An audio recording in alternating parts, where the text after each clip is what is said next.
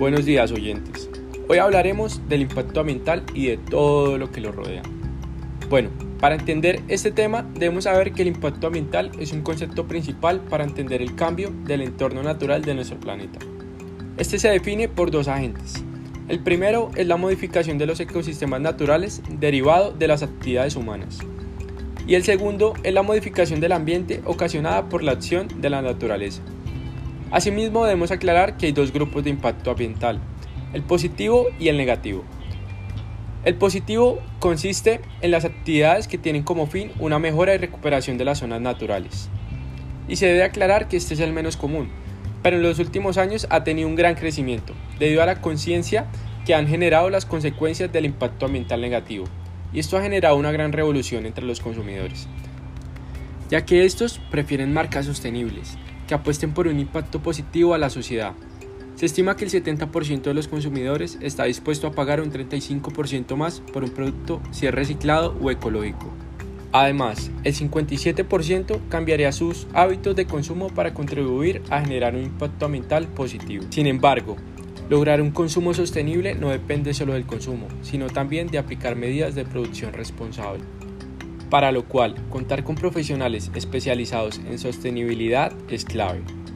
No obstante, cada vez se están implementando más requerimientos en pro de una producción sustentable y amigable con el planeta en las empresas de todo el mundo, y también generando más oportunidades y facilidades para los que estén comprometidos con el menor impacto ambiental negativo posible. Bueno, es importante saber cuál es el impacto ambiental negativo. Son todas aquellas alteraciones en el medio ambiente que perjudican tanto el medio natural como la salud humana. Por tanto, las principales consecuencias son la contaminación del planeta, la pérdida de biodiversidad y el incremento de enfermedades y problemas de salud. Estas se suelen generar de acuerdo a su origen, como lo son el aprovechamiento de recursos naturales, ya sean renovables, tales como el aprovechamiento forestal o la pesca, o no renovables, tales como la extracción de petróleo o del carbón. También se producen por la contaminación que generan todos los proyectos que producen algún residuo peligroso o no, los cuales emiten gases a la atmósfera o vierten líquidos al ambiente. Y por último, la ocupación del territorio también causa un impacto ambiental negativo, ya que los proyectos al ocupar un territorio modifican las condiciones naturales por acciones tales como desmonte, compactación de suelo y otras. Asimismo, se pueden generar de acuerdo a su atributo, directo, indirecto, si es causado por alguna acción del proyecto o es resultado del efecto producido por la acción. De igual manera, se pueden producir sinérgicos, que se refiere cuando el efecto conjunto de impactos supone una incidencia mayor que la suma de los impactos individuales. Y por último, residual, el cual consta del que persiste después de la aplicación de medidas de mitigación.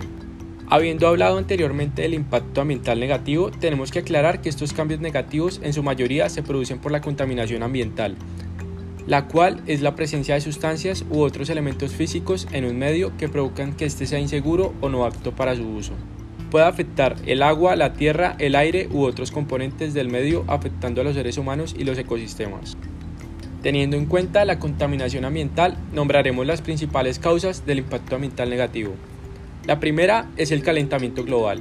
Es uno de los principales contaminantes de la Tierra.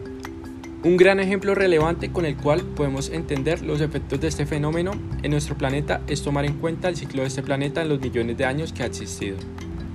Ya que como sabemos se ha calentado y enfriado muchas veces de forma natural, pero lo cierto es que estos ciclos siempre habían sido mucho más lentos, necesitando de millones de años, mientras que ahora y como consecuencia de la actividad humana el calentamiento global aumenta y está muy presente en nuestra vida cotidiana, el cual es un fenómeno que afecta a todos los seres vivos de nuestro planeta y cuyas consecuencias pueden ser desastrosas.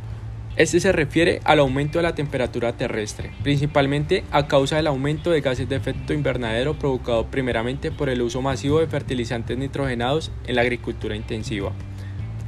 También lo producen otras fuentes como la combustión de combustibles fósiles, como lo pueden ser carbón, gas natural y petróleo, para generar energía con fines de transporte.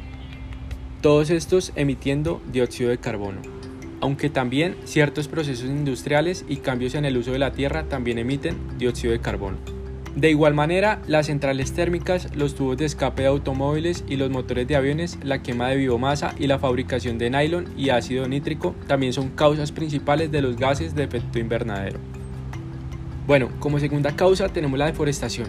Los motivos de la tala indiscriminada son muchos, pero la mayoría están relacionados con el dinero o la necesidad de los granjeros de mantener a sus familias. La principal causa de la deforestación es la agricultura. Los agricultores talan los bosques con el fin de obtener más espacio para sus cultivos o para el pastoreo de ganado. A menudo grandes cantidades de pequeños agricultores despejan hectáreas de terreno arbolado para alimentar a sus familias mediante la tala y fuego en un proceso denominado agricultura de rosa y quema. La tala de bosques puede agotar las fuentes hídricas y genera residuos orgánicos que sirven de caldo de cultivo para bacterias contaminantes. Como tercera causa tenemos actividades industriales, agrícolas y ganaderas.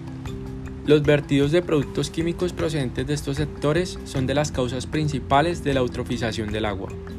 Como cuarta causa tenemos basuras y vertidos de aguas fecales.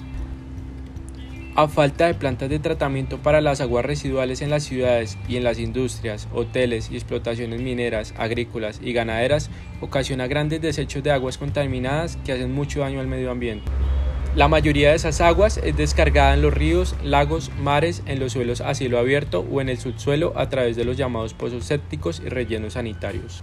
La ONU asegura que más del 80% de las aguas residuales del mundo que llegan al mar y a los ríos están sin depurar. Como quinta causa tenemos el tráfico marítimo. En la actualidad, el transporte marítimo es supremamente importante en la economía global, pero tiene un impacto medioambiental extremadamente perjudicial para los mares, los océanos, el aire y la fauna. El transporte marítimo es un fenómeno global, pero de igual forma también lo son sus consecuencias ecológicas. Se calcula que los 20 barcos más grandes vierten más azufre en la atmósfera que los miles de millones de coches del planeta. Está comprobado que cada día 5.000 toneladas de residuos tóxicos se vierten al mar y destruyen la fauna y flora. Además, los motores que queman combustible fuel, oil o diésel pesado emiten además del azufre altas concentraciones de sustancias nocivas como partículas, hidrocarburos y óxidos de nitrógeno, además de emisiones de dióxido de carbono. La ONG Transport and Environment emitió un comunicado señalando que el combustible marino es 2.700 veces más contaminante que el diésel de las carreteras y este último paga anualmente 35 mil millones de euros en impuesto a los combustibles en Europa, mientras que los barcos utilizan combustible libre de impuestos. Así que podríamos pensar que los peores contaminantes no están siendo regulados ni en proceso de cambio, por lo cual esta es una situación preocupante ya que estos agentes tienden a crecer año tras año.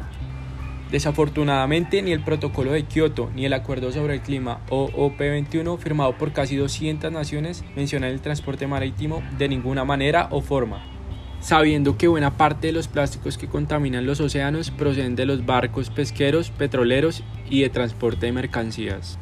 Y como última causa tenemos derrames de combustible. El transporte y el almacenamiento de petróleo y sus derivados dan lugar a filtraciones que pueden llegar a las fuentes de agua. Los vertidos de petróleo tienen efectos extremadamente devastadores en el medio ambiente, tales como asfixia del medio marino, alteración de las especies, contaminación de los productos de la pesca y degradación de los paisajes. Bueno, ahora vamos a hablar de los tipos de contaminación según el medio afectado. En primer lugar, tenemos la contaminación atmosférica, la cual consiste en la liberación de sustancias químicas a la atmósfera que alteran su composición. Esta implica un grave riesgo para la salud de todos los seres vivos. Seguida de esta tenemos la contaminación hídrica, la cual se debe a la presencia de desechos en el agua, la contaminación de mares, ríos y lagos y se produce por las actividades del ser humano y es foco de infecciones. Por último, tenemos la contaminación del suelo, que al igual que los dos anteriores, esta se genera por la acción humana, los residuos y la basura arrojada en cualquier superficie terrestre. Ahora tenemos los tipos de contaminación dependiendo del contaminante. Estas están relacionadas con las tres anteriores, es decir, se pueden dar en los tres anteriores por separado o combinándolos. En primer lugar, tenemos la contaminación acústica, la cual se basa en los altos decibelios en un determinado lugar por encima de sus niveles naturales que marcan la contaminación. En segundo lugar, tenemos la contaminación lumínica, la cual se produce sobre todo por la noche en las ciudades y se debe a un exceso de iluminación artificial. En tercer lugar, tenemos la contaminación visual, aquella que destruye de forma visual un paisaje natural como las torres de energía eléctrica, vallas publicitarias, vertederos, etc. Y por último, tenemos la contaminación térmica, que surge con la emisión de fluidos a elevadas temperaturas y es una de las grandes causas del cambio climático. Bueno, ahora voy a nombrar los principales tipos de impacto ambientales que pueden haber. Los de la naturaleza pueden ser positivos cuando son beneficiosos para algún ecosistema y negativos cuando son perjudiciales. Los de magnitud, en relación a la cantidad, por ejemplo el número de especies o individuos que afecta. Los de extensión, más que todo la superficie que afecta. El impacto ambiental de duración, el efecto en relación al tiempo, es decir, si es temporal o permanente. Intensidad, la fuerza del efecto que produce de reversibilidad, si existe o no la posibilidad de que vuelva un ecosistema a su estado natural. Acumulativo, se presenta cuando derivado de acciones en el pasado persisten sus efectos en el presente. Residual, es el que después de medidas para su mitigación persiste en el tiempo. Medio social, tiene efectos directos en términos económicos, socioculturales, tecnológicos de salud, etc. Y por último, el productivo, cuando la degradación del medio tiene un efecto en la competitividad de un sector productivo.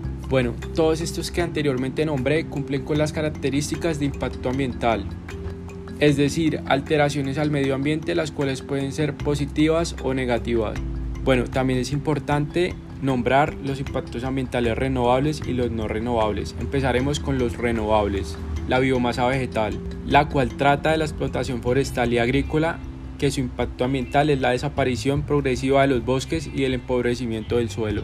Seguido a esta tenemos la biomasa animal, la cual consiste en la explotación ganadera. Su impacto ambiental también es la desaparición progresiva de los bosques y el empobrecimiento del suelo. De este grupo también tenemos la explotación pesquera, la cual su impacto ambiental es la reducción en el número o extinción de algunas especies acuáticas. Y por último tenemos las energías alternativas, que se basan en la explotación de energía solar, eólica y geotérmica. Su impacto ambiental no tiene efectos negativos. Ahora hablaremos de los no renovables. Primeramente tenemos los combustibles fósiles, los cuales consisten en la explotación de carbón, petróleo y gas natural. Su impacto ambiental, aumento continuo y peligroso de la contaminación, por lo que se agotan rápido los recursos. Seguido de este tenemos los hidrogeológicos, los cuales consisten en la explotación de aguas subterráneas fósiles y su impacto ambiental consiste en el agotamiento de los acuíferos. Y por último tenemos los minerales, cuales consisten en la explotación de diferentes minerales. Su impacto ambiental es el agotamiento de los recursos. Y por último tenemos la valoración de impactos ambientales, el cual es un proceso que se realiza para la valoración de los distintos impactos ambientales producidos en las distintas alternativas de una actividad, obra o proyecto en el medio ambiente. Es una metodología de evaluación de impacto ambiental que debe realizarse con la finalidad de poder identificar, predecir, cuantificar y valorar los impactos ambientales de un conjunto de acciones y o actividades de un determinado proyecto.